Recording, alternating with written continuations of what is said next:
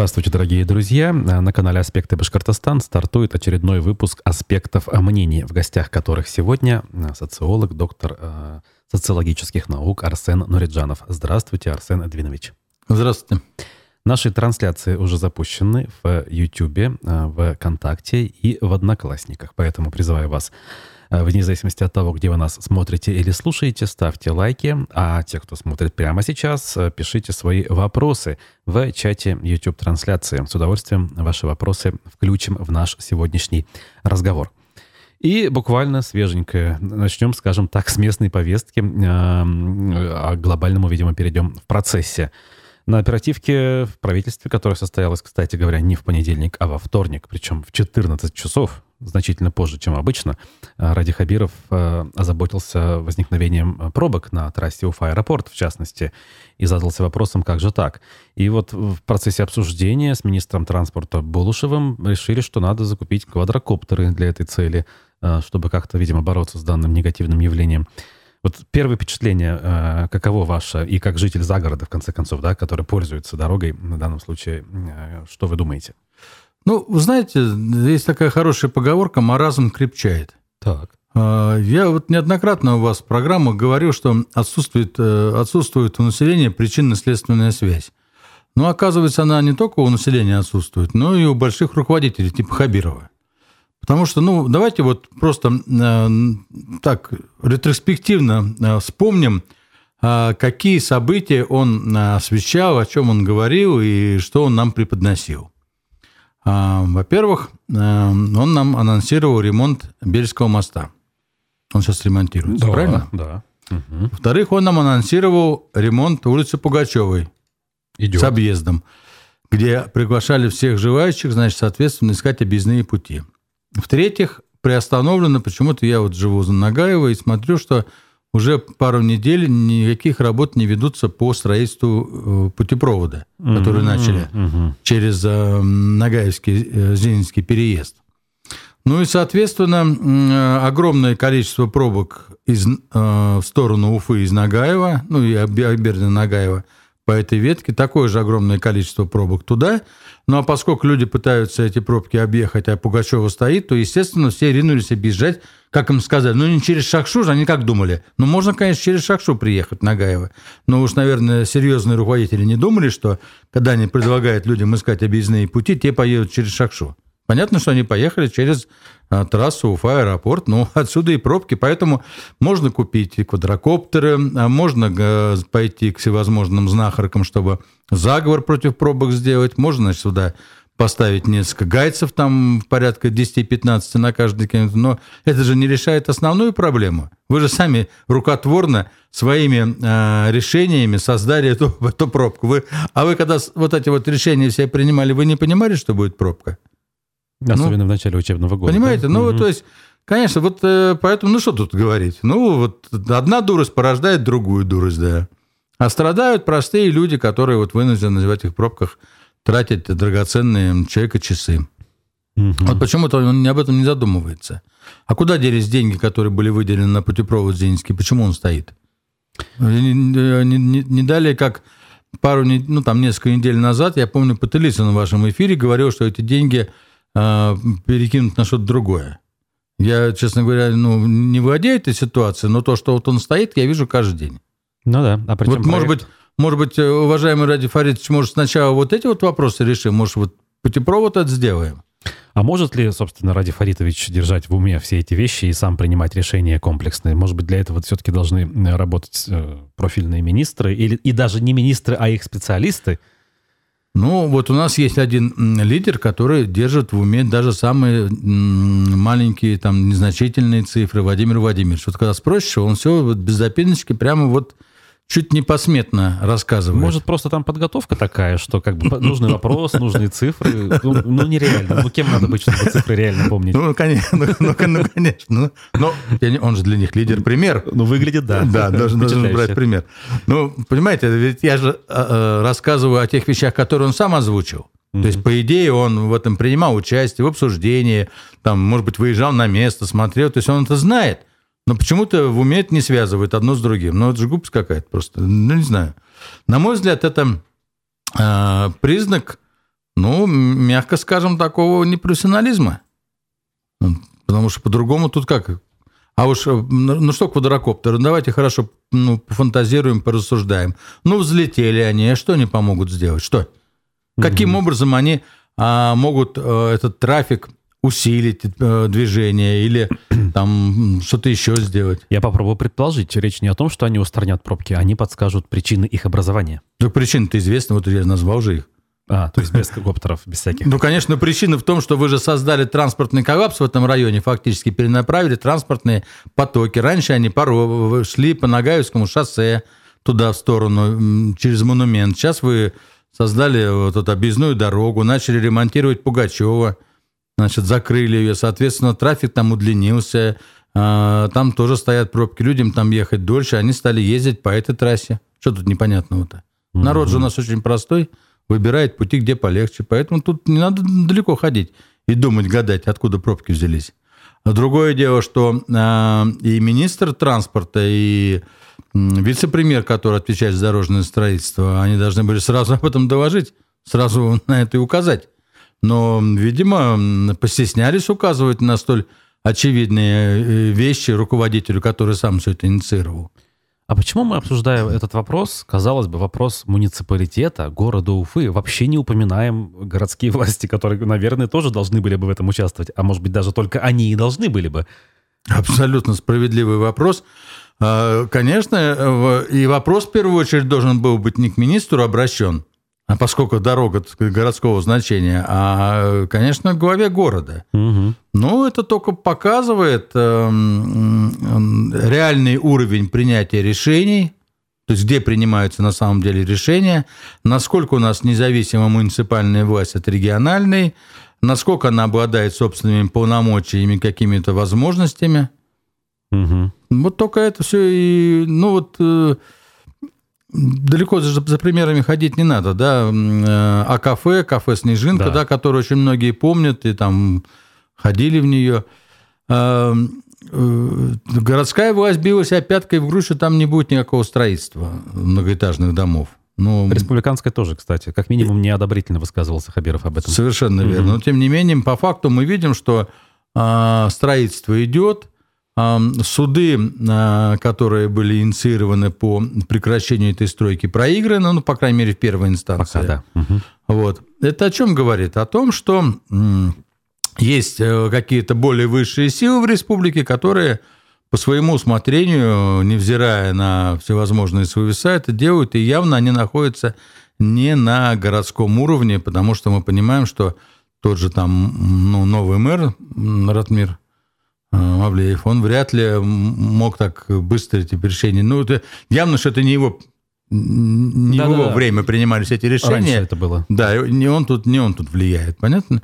Ну вот, и поскольку, так сказать, э, возникает такая проблема, то никого даже в голову не приходит спросить министра Уфы. Угу. Фактически, потому что он не министр Уфы, он фактически замминистра Уфы.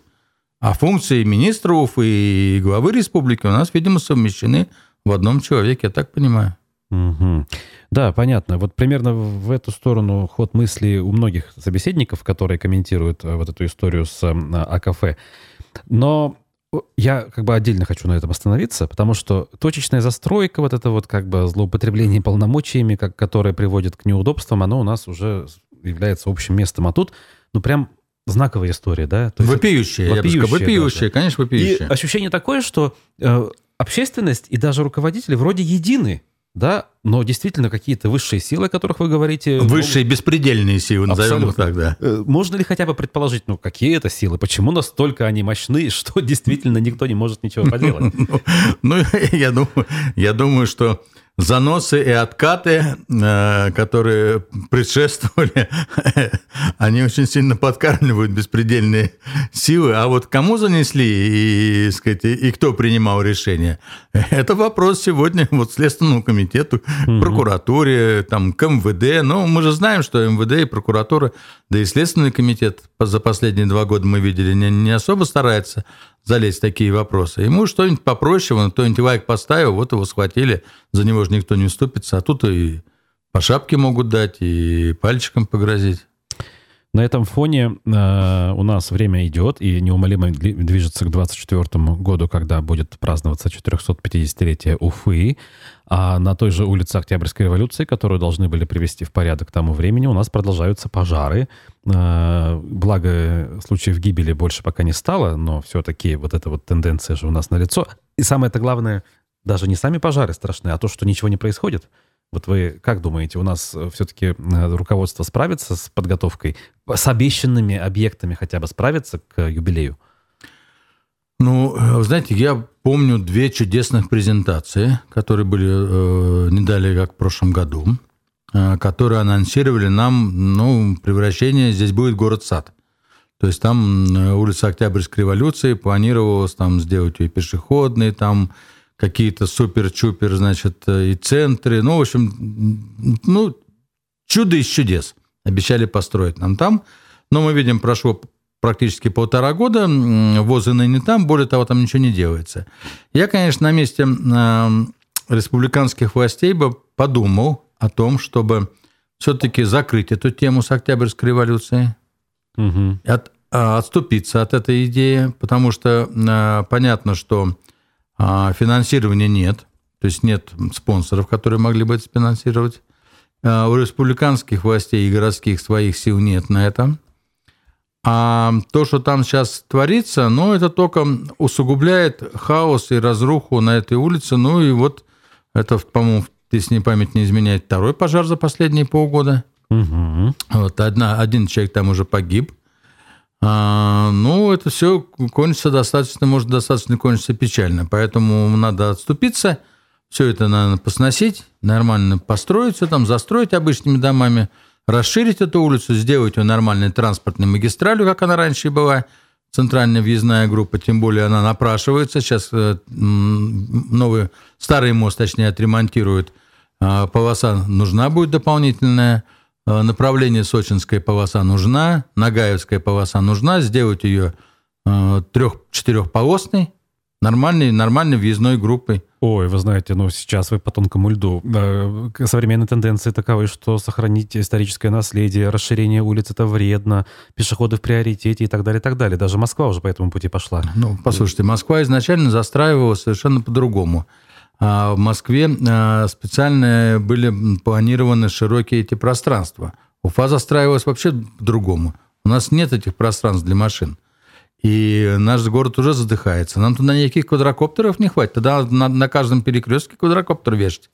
Угу. По такой логике. Потому что Уфа просто скоро встанет. Центр Уфы встанет и будет стоять мертвый в пробке. Угу. То ведь мы сейчас расширяем загородное строительство – очень сильно вот в этом э, Нагаевско-Акбердинском направлении. Да? Угу. Это же строительство идет в Демском направлении. Вот. Соответственно, эти потоки, как ни верти, они все заезжают через э, всего лишь вот те мосты, которые есть через Белую. То есть в районе монумента, э, ну, в районе монумента, да, дружбы, там такой вот центр притяжения всех этих потоков. Его же надо разруливать. Да, хорошо, что э, вот путепровод через Саватываева расширили э, в сторону, значит, соответственно, Цюрюпы. Но здесь надо тоже расширять. Это, к сожалению, неизбежность, с которой мы будем сталкиваться. Угу. И тут, э, ну, другое дело, я не э, специалист в, в транспортной инфраструктуре города. Я тут опираюсь больше на то, что говорят люди, которые сведущие, но я слушаю людей, типа Рустема Шахметова, типа вот э, блогера, который занимается транспортом. Э, господи, Арефьева. Арефьева, да. Угу. Арефьева, да, я доверяю им, считаю, что они достаточно профессионально рассказывают и оценивают риски. Угу. У меня нет э, причин им не доверять. По крайней мере, я не слышу никаких других, кто бы оппонировал им со стороны власти. Вообще ведь это должна быть серьезная дискуссия на самом деле, понимаете? Ну да, дискуссия должна быть, обсуждение, привлечение. Я уже много раз говорил. Наша власть страдает э, таким, знаете, э, такой болезнью, как она слушает только себя. Почему-то она не привлекает ни толковых экспертов, ни ученых, ни как-то... Ну, нет этого, понимаете, такого подхода. Вот, кстати говоря, поточной застройки. Поэтому и город-то выглядит слабенько на фоне, понимаете, окружающих нас Казани, там, Екатеринбурга, Челябинск уже скоро нас обгонит По, потому что там есть какие-то концепции, а у нас все это вот кто как, как Бог послал, там откуда взялось, вот есть место воткнули, понимаете? А как это э, в городском ансамбле смотрится, в архитектурном, в историческом плане? Никто об этом нет, такое впечатление вообще не думает. А даже те архитекторы, которые пытались об этом сказать, они стали неугодные. Другие, значит, там пришли, которые, кстати, ратовали за сужение дорог, тоже их отправили уже в Освоясье. Ну, угу. слушайте, без... Там Евразийская библиотека, ну, это было, так сказать, архитекторы там, ну, только что не высмеяли, понимаете, в голос все это дело. Э, ну, есть архитектурное сообщество, ребят, ну, давайте как-то опираться на профессионалов. Ну, хорош это вот все это. Нет, ну, нет у нас профессионалов. У нас есть вот чиновники. Вот чиновник решил, так будет. Ну, а чиновничье видение мы видим какое. Понимаете, дважды два не могут связать. Вспомнить, что он вчера же сам ограничил движение и создал вот пробку, а сегодня удивился, откуда пробка. Ну, ну вот буквально по горячим следам Ради Хабиров на оперативке поручил навести порядок в ситуации со строительством в Уфе на месте А-кафе. А, значит, об этом изначально сообщила Парчаковская, что люди жалуются. А, значит, э, люди выступают против. Ради Хабиров начал рассказывать, что у нас уже есть шесть дольщиков, видимо, шесть проблемных объектов. С людьми вы будете общаться, сказал он, пока мне непонятно, что там происходит. Если есть нарушение, докажите, но с людьми вам разговаривать придется. Это ваша история, наведите порядок, или давайте мы с Назаровым обсудим и заберем выдачу разрешений. Тогда я буду за все отвечать. Вот цитата из главы республики.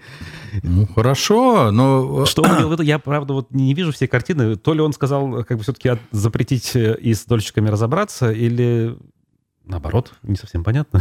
Слушайте, за последние пару лет э, три проблемных места было, куда он выезжал, где он говорил разобраться, да?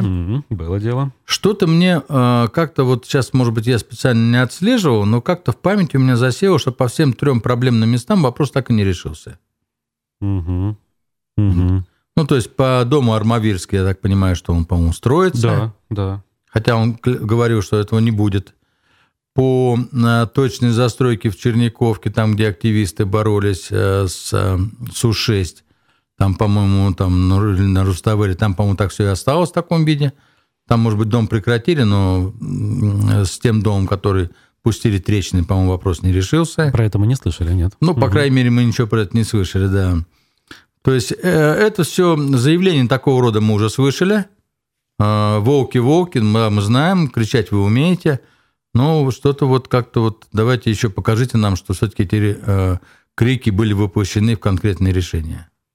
Угу. Потому что сегодня, ну, тут, может быть, только ребенку непонятно – что если СУ-1 идет в суд и выигрывает суд, значит, соответственно, а, против Минжил, э, как это называется, жилищный... Э, э, Госкомитет по строительству? Гос, по, по жилнадзор. Ну, Госжилнадзор. Ага. Да, и, и у мэрии, значит, соответственно, какие-то документы не все в порядке, угу. они выданы правильным образом. Угу. Ну так вы Зачем же э, ходить вокруг долго? Зачем про Чайковского ходить там какими-то там трясти этими обращениями граждан? Вы пошлите туда прокуратуру, пусть проверит, как выдали правильно, пусть Следственный комитет покопает, за насколько законно выдали. Все ли без нарушений, или там нет ли, не обошлось ли там без каких-нибудь так называемых коммерческих подкупов. Потом будете говорить. Вот, ну, ведь э, э, как бы серьезный руководитель, в моем понимании – узнав о проблеме, сначала должен предпринять все, чтобы выяснить, что угу. вокруг этой проблемы существует. У него для этого есть все рычаги, власти, специалисты, все есть. Сначала надо выяснить. Вот ты когда выяснишь все, потом ты вот выждал бы там пару недель, потом ты сказал бы, «А вот мы все выяснили, разобрались, вот оказывается как. Тут же две недели ничего не решают. А вот крича вот так вот заявлять голословно, а потом все остается. Так я слышал заявление уже по поводу властей республиканских, что там не будет ничего. Угу. Ну, так, и, вы, и вы их подтверждаете, что слышали. Вот, а, а мы видим обратное. Как-то, в общем, какой-то скепсис у меня в отношении нашей власти, честно говоря.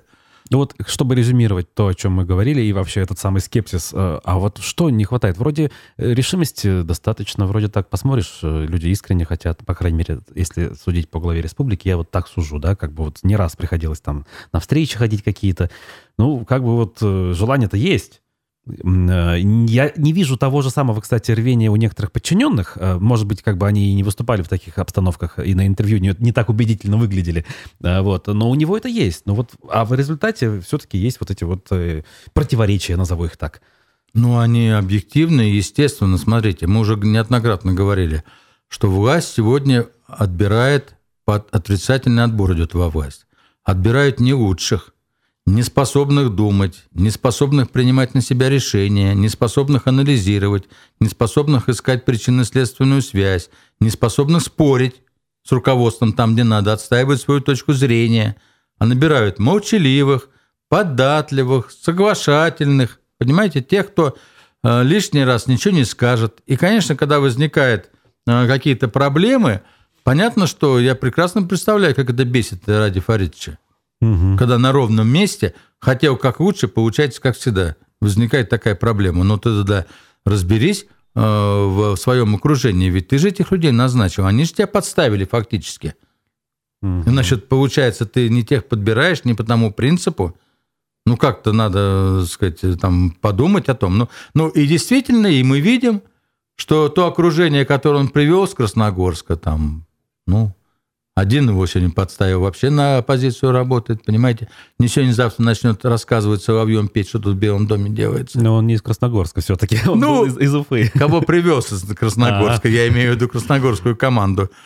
Там один, значит, был выдающийся, значит, министр, его слили сразу через там полгода, потому что не способен был ни, ничего делать. Другие тоже здесь, значит, непонятно чего. То есть эм, вот это вот эм, то, что, за что мы критиковали Хамитова, за слабую кадровую политику, за короткую скамейку запасных, к сожалению, видимо, эта болезнь, она как-то передалась и Хабирову, и сегодня мы видим, что ну, то же самое практически происходит. Угу. Нет, я не вижу в окружении Хабирова людей, способных самостоятельно, как профессионалы, э, поднимать проблему и решать эту проблему. Ну, может быть, премьер-министр Назаров такой человек хотя бы? Назаров, конечно, несомненно, такой человек, но э, я так понимаю, что внутри э, какие-то расклады внутренние, угу. они не дают возможность Назарову в полном объеме себя проявить. Так. Ну, и действительно, наверное, неправильно будет, если он будет затмевать собой главу республики. Угу. А потом есть профильные министры, которые должны, ну и, соответственно, там и министры, и комитеты и прочее, угу. которые должны эти вопросы решать. А какова, на ваш взгляд, э, в нынешней внутриполитической э, иерархии роль э, руководителя администрации Максима Забелина, который ранее работал министром здравоохранения, я просто напомню? Слушайте, абсолютно не могу ничего сказать, даже прокомментировать. Я просто не знаю. Угу. По крайней мере, я вижу следующее. Я не вижу его в публичном пространстве. Это, может быть, для данной должности это неплохо. Хотя Конечно, было бы интересно. Ну, телеграм-канал, кстати, он активно ведет, у него постоянно вот фотографии, то забеги вот участвовал на выходных, то еще какие-то Ну, это, знаете, это, да, Такие это то, то им команда дана вести телеграм-канал вместо Фейсбука, да, угу. но э, ценность этого телеграм-канала, ну, наверное, его жене там, и близким очень это интересно, а основной это массе нет. Мне совершенно не интересно смотреть, куда он побежал на выходные, там 10 километров или 20 он пробежал, это ради бога, это его дело. Вот. А с точки зрения того, какие вопросы сейчас он решает, ну, не знаю, ну, вот это, ну, ну с одной стороны, это неплохо. Ничего сказать нельзя ни плохого, ни хорошего. Ну, да. А вот э, еще один момент из местной региональной повестки. У нас э, ряд школ, более десятка, не смогли сдать к первому сентябрю. Более того, федеральные деньги на это получали. Э, и как бы это тоже ведь э, конкретную проблему, во-первых, мы увидели, что часть детей не смогут э, и не смогли уже пойти учиться. Плюс мы должны с вами глубже смотреть и понимать, что что-то не так в управленческой э, структуре. Ну да, здесь, э, во-первых, э, напомню слушателям, что э, речь идет о программе порядка 15 миллиардов, которые выделены республике как раз на ремонт школ. Угу. Вы знаете, только что недавно как раз кто-то из высшего руководства страны выступал и говорил, что надо прекратить сбор денег на ремонт школ, потому что э, все деньги выделены в бюджетах, надо просто правильно их брать. Ну, там вообще про уголовные дела за сбор таких бюджет, денег сказано. Да, да. да. Угу. Ну, мы все прекрасно знаем, как это в школах бывает, да, все, кто были дети-школьники. Да вот, вот прямо на, сейчас на крышу. Просил справку, справка 5 рублей. Ну, 5 рублей не жалко, я и больше принесу, но сам факт. Да, да. да. Так вот, вот э, эта программа, она предусматривает, что к 1 сентябрю, значит, ну, соответственно, деньги выделяются, они должны быть освоены, к 1 сентябрю школы должны быть запущены. А если какие-то, ну, какое-то количество школ не запущено, это, в принципе, нарушение. У нас достаточно большое количество школ не запущено. Ну, в оправдании могу сказать только, может быть, что вот у меня э, внучка э, там в другой области пошла в первый класс, вот, и, э, соответственно, вот 1 сентября они пришли на линейку, а учиться будут с 10 сентября, потому что школа тоже не готова, не отремонтирована. То есть это проблема, мягко скажем, не только республики, но и многих других. Но это не снимает ответственность с тех, кто должен был эти школы подготовить к 1 сентябрю, потому что эм, отсутствие готовой школы к 1 сентябрю говорит о том, что действительно что-то не так неправильно управляется. Ну, я э, сказать, вижу, что упреки идут министру образования республики. Да, да. Э, я тут не могу сказать вот прямо абсолютно, насколько это его полностью компетенция, но несомненно, что часть какая-то есть его, да. То есть это там просто я не вникал в глубоко, кто эти школы ремонтирует, потому что я так понимаю, что в министерстве нет бригад, ну, которые... Ну, понятно, что нанимаются строительные бригады. Да, но, угу. насколько я понимаю, нанимают муниципалитеты, чтобы те отремонтировали школы. Ну вот, соответственно, здесь связка министерства, муниципалитета, вот в этой, в этой связке идет просадка управленческая. То есть это решения, а, которые были приняты, деньги были выделены, а дела нет. Это, конечно, это плохо. Ой, по поводу э, дел, теперь хочется поговорить на другом уровне. Э, страна все-таки, не побоюсь этого слова, попрощалась. Хочется верить э, с первым президентом э, Советского Союза Михаилом Горбачевым. Э, и мы его, скажем, роль, в том числе в жизни республики, обсудили немножечко на прошлой неделе с Сергеем Лаврентьевым, который с ним работал даже по ходу предвыборной кампании, например, 96 -го года. Но и вас, как человека, который так или иначе в политике давно, тоже хотел бы об этом спрашивать немного. Э, вот как вы... Наверняка пришлось задуматься вновь, да, об его роли в жизни страны, а, Хотя, возможно, ваша позиция на этот счет давно уже выработана, но все-таки, когда люди уходят в мир иной, мы об этом думать начинаем. И иногда что-то новое нас посещает. Вот с какими мыслями вы эти дни пережили? Что увидели, может быть, в процессе того, как страна с ним прощалась все-таки, да, президент к нему пришел в одиночестве заранее, а в день э, похорон, ну, скажем так, полиции было чуть ли не больше, чем э, провожающих. Хотя, надо сказать, москвичей очень много пришло. Так вот, вот ваши мысли. Ну, для меня э, Горбачев – это, конечно, э, олицетворение великого человека. Э, это человек, который освободил нас от догматизма коммунистических идей, а, который дал нам возможность взглянуть по-другому на мир, который изменил очень многое в нашей стране и фактически открыл возможность а, стране двигаться э, тем курсом, которым идут наиболее развитые страны. Угу. И э, я очень хорошо помню 19-ю партконференцию. Угу. Мы отдыхали э, с женой в Крыму, с сыном, 4 года было моему сыну. И я помню, как эту газету «Правда», огромная стояла очередь у киоска, и все, значит, эту газету «Правда», где был опубликован э, текст, э, ну, сценография этой партконференции, все, значит, это расхватывали, я потом привез ее в Уфу, где как раз вот э, был спор э, Ельцина с Лигачевым, Борис, ты не прав, так. вот это знаменитое. И а, вот это вот та толика, очень маленькая свобода, которая пахнула с этой партконференции, она с таким широким сквозняком стала идти по стране, и э, очень быстро многие поверили в это, и появилось такое, знаете, ощущение счастья. Не Я... больше, не меньше, прямо счастье. Прям, да, ощущение угу. счастья, потому что э, к концу 80-х годов не обходилось ни одного застолья, где бы мы не поднимали тост э, за победу здравого смысла над марксизмом и ленинизмом. А догматизм, а, который насаживался партией последние вот, э, ну, начиная с 60-х годов, он настолько всех достал, это вранье и догматизм, и понимание того, что мы живем вообще неправильно и не так, и вот он в кривом зазеркале вранья, что э, э, когда появилась возможность от него освободиться, это воспринималось как огромное счастье. И я помню, что очень сильно переживал э, в, в августе месяце, когда вот этот путь фаросовский появился, когда э, на экране появился балет «Лебединое озеро» и сели эти брачные морды ГКЧПистов с дрожащими руками Инаева.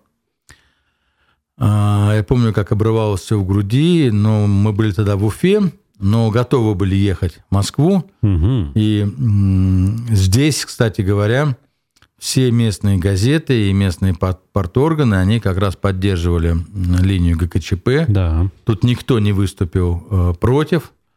А все сидели на местах и надеялись, что ГКЧП победит, все вернется на место. Но молодцы москвичи, что вышли, поддержали. Вот ростки молодой демократии, это еще была не демократия, это была, были ростки демократии.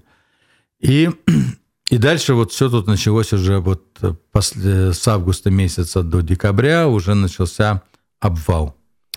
Но, да. тем не менее, я помню очень хорошо эту декабрьскую ночь, когда, демонстр... когда выступил Горбачев, когда демонстрировали, как флаг Советского Союза опускался, и это были очень такие тоже для меня горькие минуты, потому что, конечно, я вырос в СССР, и я То есть... гордился своей страной, угу.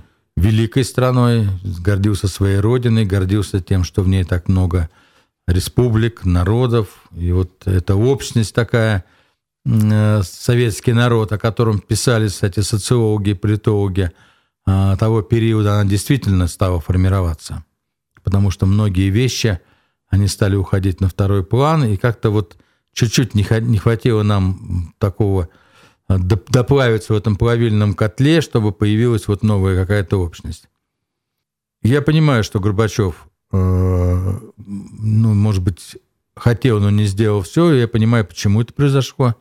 У меня нет к нему никаких личных э, обид, никаких личных вот претензий. Э, он очень благородно ушел, очень благородно все это время был с нами. Ну, светлая память ему. Это mm-hmm. великий человек.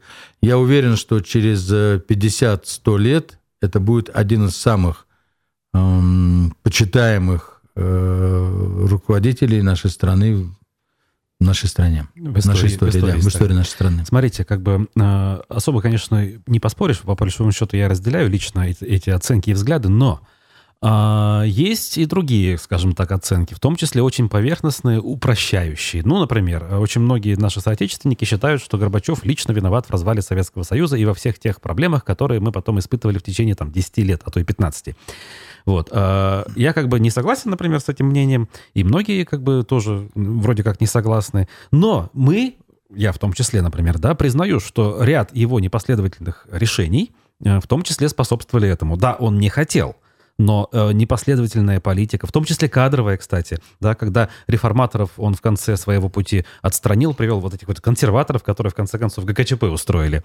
Э, плюс э, экономика с политикой там смешались, грубо говоря, да, одновременно дал и гласность, э, еще не успев решить экономические проблемы. В итоге вся эта гласность обернулась боком. Ну, есть такое мнение, нужно было типа с ней повременить. Короче говоря, э, как э, сильного все-таки руководителя, который способен действовать последовательно, его характеризовать, э, ну, не очень представляется возможным. Согласны ли вы с этим, что все-таки ошибки у него были, и они были очень существенными? Ну, не, не вполне согласен с этим. И объясню почему. Смотрите, Горбачев как раз один из тех, кто выступал за сохранение Союза. Да, до последнего дня, конечно. И угу. даже проводился референдум, который поддержал сохранение Союза. Угу. Фактически, а, в чем были его ошибки? В чем была его слабость? А, в этот момент националистические силы в ряде регионов решили, что настал их момент, и они могут а, вырваться из тюрьмы народов угу. и создать, ну, так сказать, национальные правительства, страны и так далее. А, наиболее остро стали конфликты сначала а, в Сумгаите, потом а, это в, в Узбекистане, значит, там где это о, господи, какая там как, долина-то была, где там с турками-месхетинцами там они схватились. Ой. Это, это вот первые события были. Потом Карабах, потом а, Грузия, потом Вильнюс. Ну да, по всему периметру практически. Да. Угу. Что, на взгляд народа, должен был сделать руководитель такой страны? Он должен был опустить войска, КГБ, всех зачинщиков арестовать, наиболее рьяных расстрелять, то есть, э, понимаете как? Мы 70 лет, больше 70 лет мы жили при большевиках.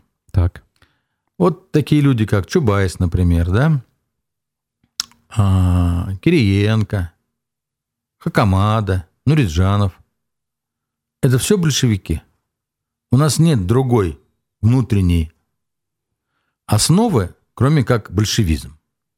Потому что мы были пионерами – правильными пионерами, комсомольцами, правильными комсомольцами были. И кто-то еще и пошел в партию вступил. Так вот мы все молодые годы мы свято верили в то, что построение ну, социализма, коммунизма – это действительно святая вещь. И, естественно, мы учились на тех учебниках, на фильмах, на спектаклях. То есть мы этим полностью проникнуты. А большевизм – это насилие.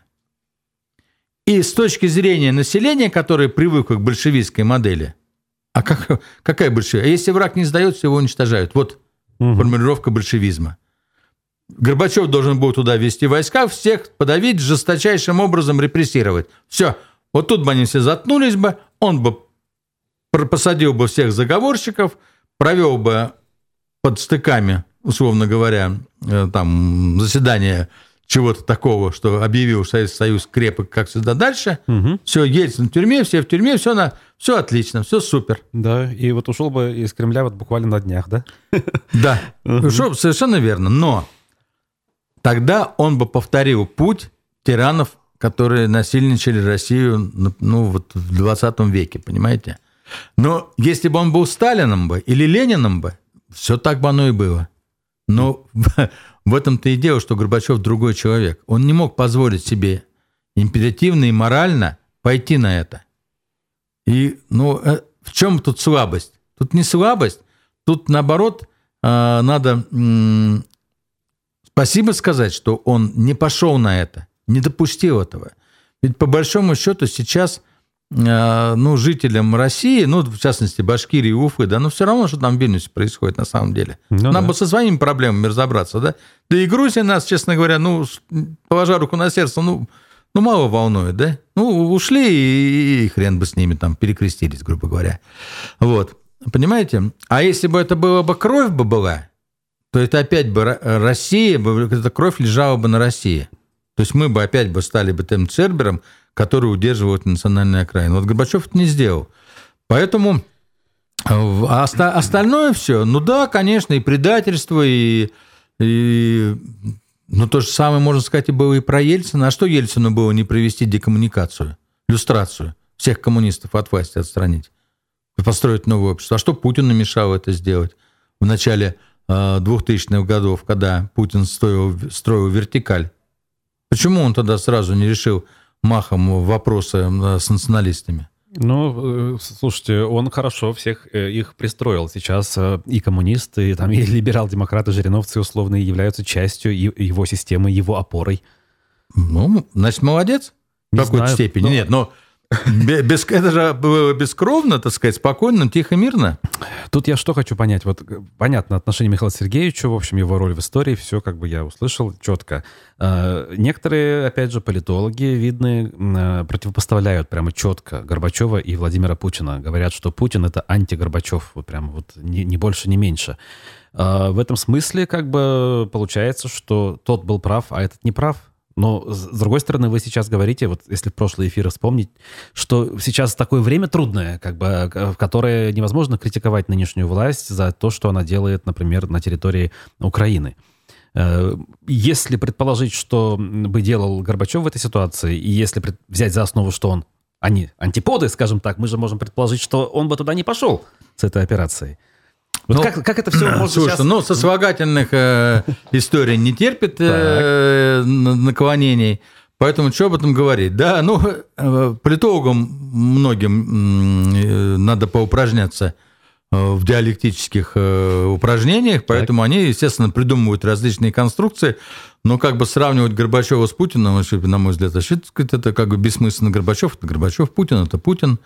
Вот, э, можно обсуждать Горбачева и есть ошибки, которые, я считаю, сделаны были. Сухой закон, например. Да, я да. категорически против. Э, было бы введение сухого закона, это безобразие просто было то, что он сделал страной. Причем мне даже не очень жалко, не столько жалко ура, э, там, виноградники, которые были вырублены, хотя они там веками сделаны, сколько э, то скотское состояние, в котором мы были низведены. Мы же были унижены, понимаете? Ну да. Я в этих очередях стоял за этими двумя бутылками водки, там толкался часами и ждали, когда привезут, и пили все подряд. А я помню, мы были в стройотряде в Сибири а, от нефтяного института. Я ездил врачом.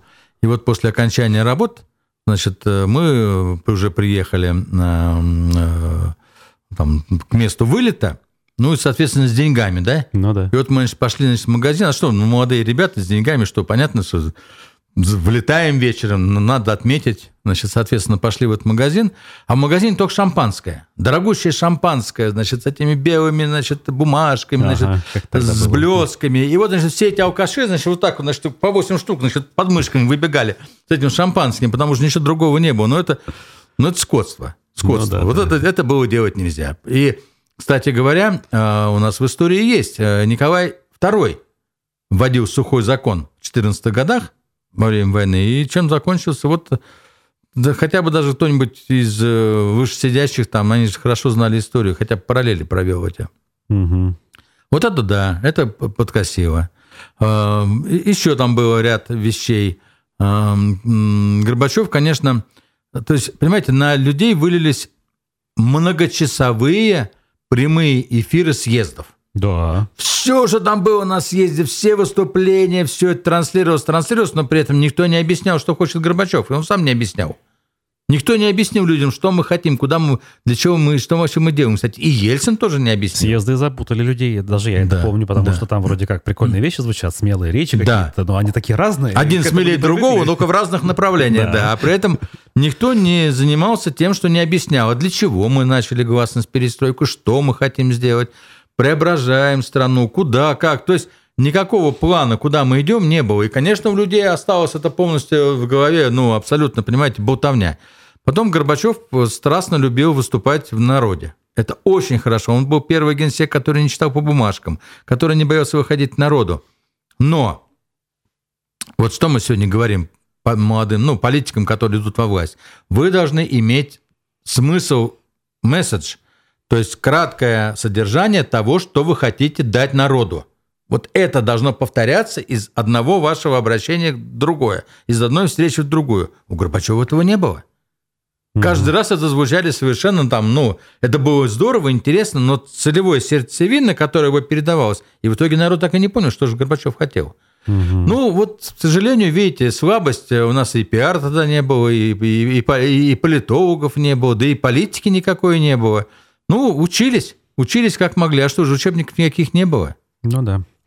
Знаете, вот сейчас э, уж понятно обсуждать в деталях, к чему мы пришли, наверное, и времени не хватит, но э, веяние времени, уже конкретное решение времени, это введение часов политинформации в школах, которые названы разговор о важном, по-моему, да, я вот уже и у дочки спросил, как, что, э, в общем, и все это подтверждают. То есть поднятие флагов, исполнение гимнов, разговоры о важном, вот это все имеет целью, как официально заявляется, воспитывать патриотизм у молодежи.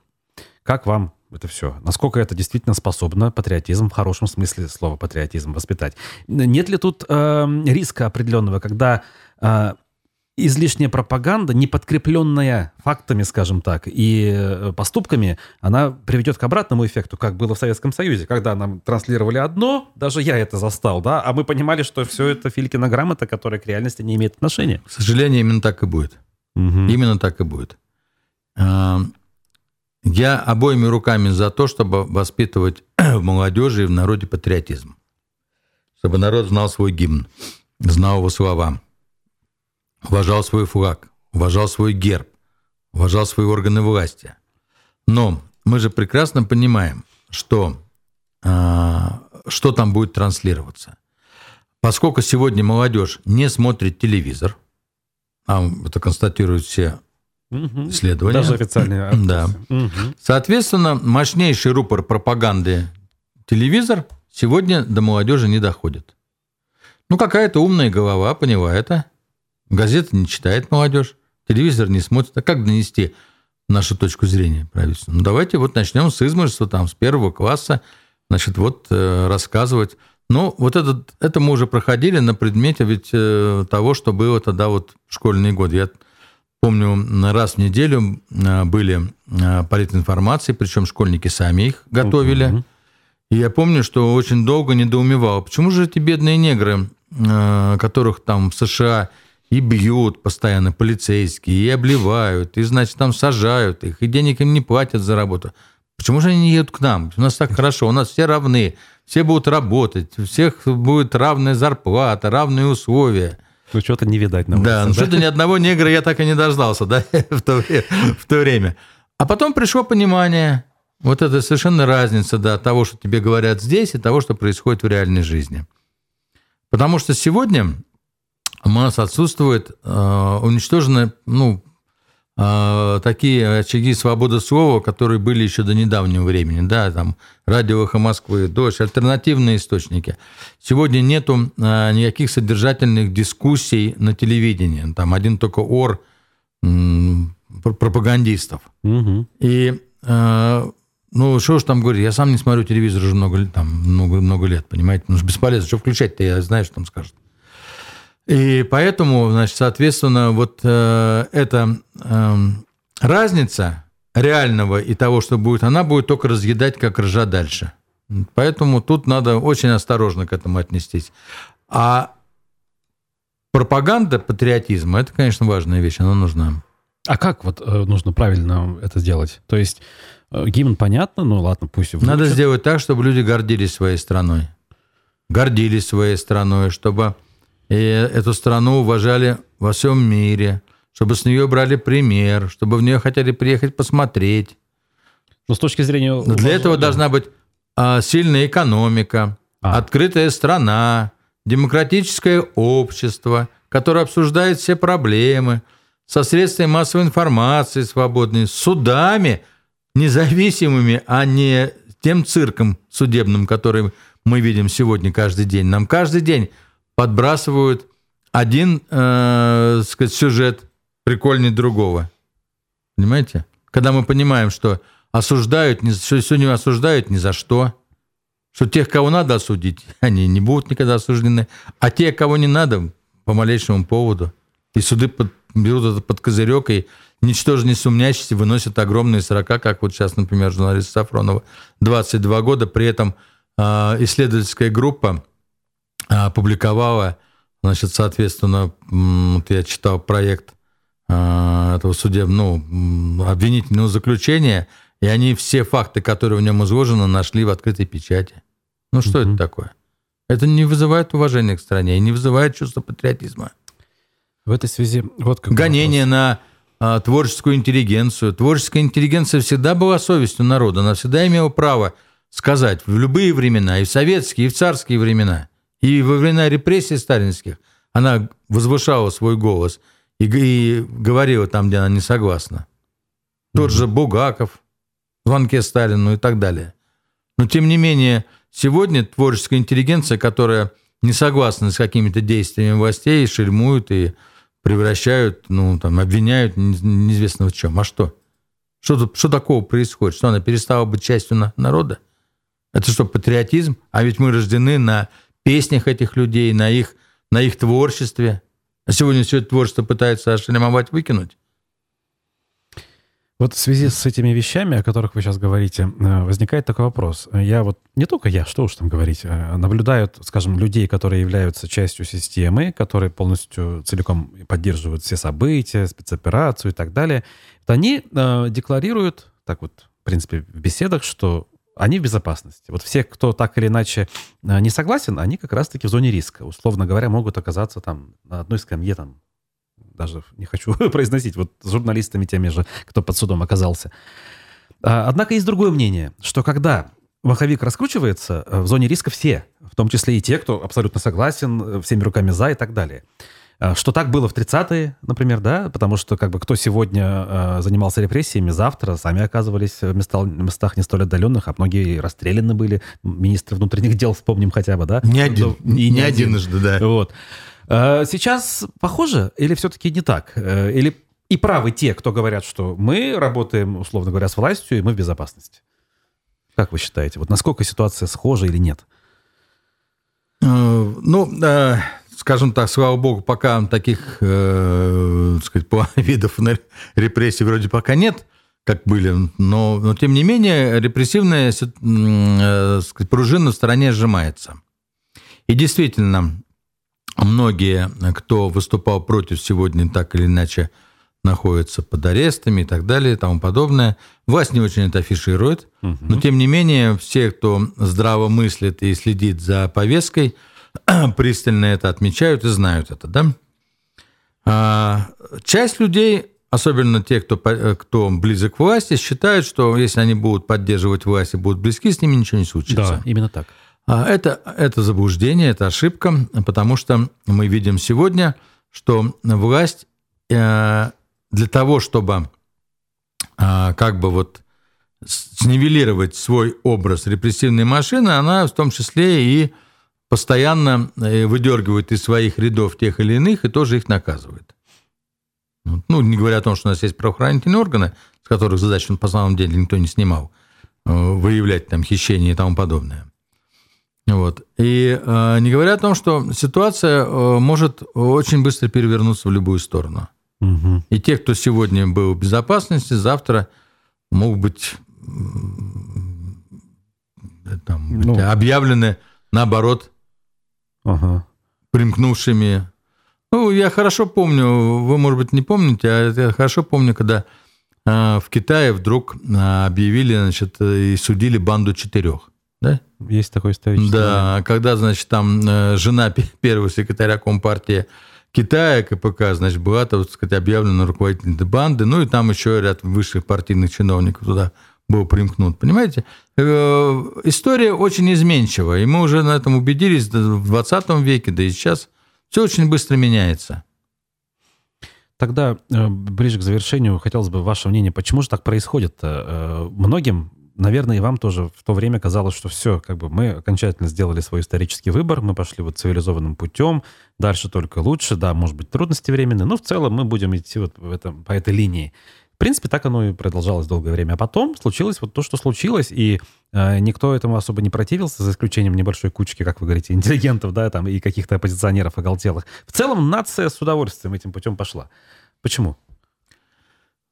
Ну, во-первых, мало образования, то есть мало понимания. И для того, чтобы понять, что происходит, надо иметь очень широкий кругозор и много знать. И чтобы можно было проводить исторические параллели, и понимать тенденции. Основная масса населения занята своим, ну, за заботой о своем прожиточном минимуме. Маленькие зарплаты, нищенские прямо в стране. И поэтому люди ну, задавлены бытом – им бы вот копеечку заработать, прокормить бы. Он на ЖКХ, вон водоканал на 13 с лишним процентов повышает цены на воду. Угу. Депутаты голосуют. А почему никто не пришел к депутатам и не сказал, ребята, давайте сначала независимую комиссию пошлем. У нас вот есть в городе, например, э, счетная палата городская. Давайте пойдем в водоканал и посчитаем, а как они используют наши деньги. Мы же ведь каждый год им в тариф закладывали туда наши вот эти вот на изменения, на улучшения. А как они эти деньгами пользуются, как они тратят их куда? И примем решение, надо, не надо. Нет, принимается на 13%. И сегодня население республики 8% тратит на ЖКХ. Где такое видно было? Э, поэтому не, не, не до этого им, понимаете? Угу. А власть делает все, чтобы говорит им, ну вот давай, э, ты вот мы тебя кормим, поем, вот кредиты бери, на машинах езди, а уж политика такое грязное дело, мы сами займемся. Угу. И, естественно, понимаете, ведь не допускает никого с альтернативным мышлением до трибуны, с которой можно было бы что-то сказать. Поэтому люди просто не слышат. Ну, а люди типа Навального, они сразу шельмуются, и десяточка, пожалуйста. Угу. Ну, в этой связи э, тогда еще один вопросик. Вот выборы же у нас так или иначе пока еще не отменены, как некая процедура. Хотя даже если последние циклы вспоминать, там уже было все довольно-таки зачищено. Те же самые сторонники Навального там уже не принимали участие. Э, в следующем году, скажем, если все так же, как сейчас, будет продолжаться более или менее, плюс-минус, э, выборы хоть какой-то интерес вызовут реальный? Будут ли в них пытаться участвовать какие-то ну, не оппозиционеры уж там, ну, хотя бы люди с альтернативным мнением. Ну, возможно, и будут, но только допустят ли их? А и... почему бы и не допустить? Ну, ведь это же... Не, ну, это вопрос не ко мне. Почему? Я бы допустил, я, конечно, свободные ага. выборы бы везде устроил бы. Потому что я за конкуренцию. Ну, так... И конкуренцию, прежде всего, во власти. Я считаю, чем конкурентнее во власти будут люди, тем более эффективно она будет работать. Ну, власть считает, что это неправильно. Власть, власть из рук власти может утечь. если будут выборы свободными, и тогда придется ею делиться, а то и отдавать? Ну, да, э, эта точка зрения, вот она как раз у нас присутствует, но э, именно из-за этого мы находимся в той ситуации, в которой находимся. Угу. Понимаете? Это как раз итог вот всего этого дела. А то, что э, в следующем году или там на следующих выборах придут какие-то депутаты, которых власть определит себе в депутаты и выберет их, это абсолютно не означает, что эта власть сохранится в таком виде. Это не критерий. Угу. Мы все это видели уже. Нерушимый блок коммунистов и беспартийных выбирал, выбирал, и был 70 лет у власти, и куда он делся? Ну, это целых 70 лет.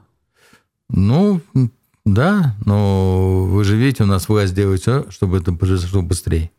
Она просто к этому маниакально стремится с каждым днем. Угу.